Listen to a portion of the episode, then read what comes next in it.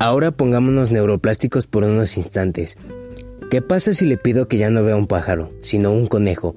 Para lograr esta proeza, su lóbulo frontal deberá obligar al cerebro a enfriar los circuitos que se relacionan con las aves y a reorganizar el cableado para imaginar un conejo en lugar de una criatura emplumada con un eterno afecto por el agua. A través de la capacidad de lograr que el cerebro renuncie a su conexión interna habitual y dispare nuevos patrones y combinaciones es como la neuroplasticidad nos permite cambiar.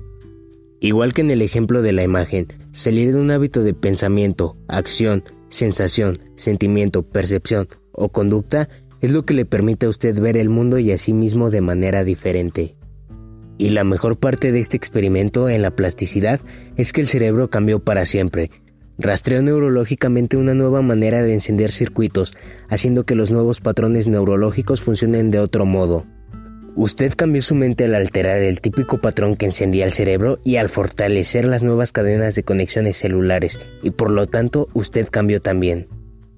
A nuestros fines, los términos cambio, neuroplasticidad, desarrollo y evolución tienen un significado similar.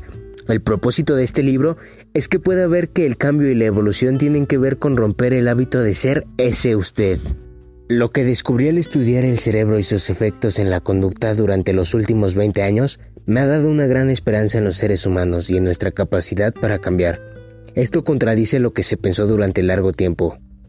Hasta no hace mucho, la literatura científica nos condujo a creer que estábamos condenados por la información genética, obstaculizados por las condiciones, y que deberíamos resignarnos a que el pensamiento proverbial de que a los perros viejos no se les pueden enseñar trucos nuevos tiene validez científica.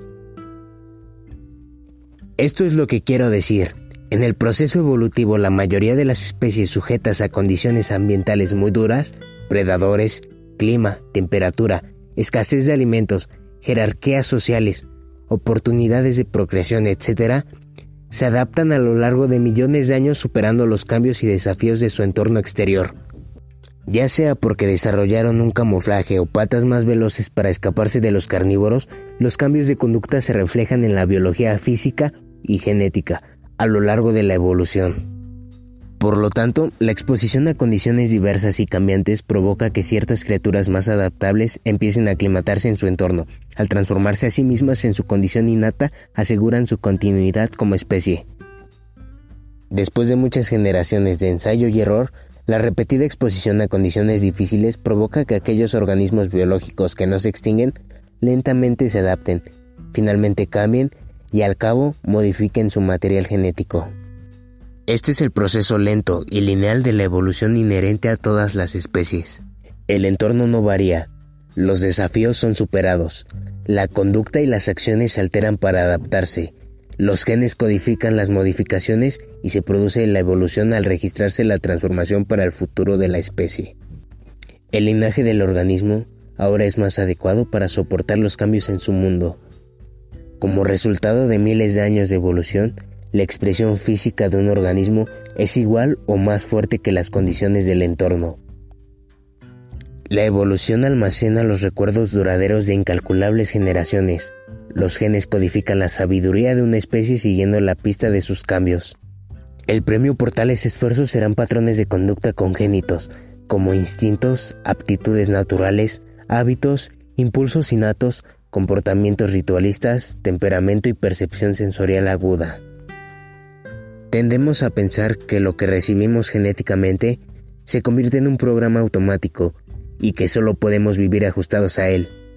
Una vez activados nuestros genes, ya sea por el reloj de algún programa genético o por el condicionamiento del entorno, naturaleza versus medio ambiente, estamos conectados para comportarnos de modos determinados. Es cierto que nuestra información genética ejerce una poderosa influencia en nuestra manera de ser, como si viviéramos conducidos por una mano invisible hacia hábitos predecibles y propensiones innatas.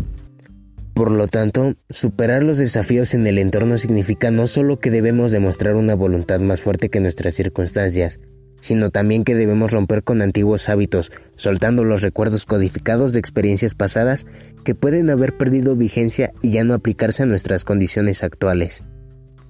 Entonces, evolucionar es romper con los hábitos genéticos a los que tendemos y usar lo que aprendimos como especie solo como una plataforma sobre la cual pararnos, y a partir de allí seguir avanzando.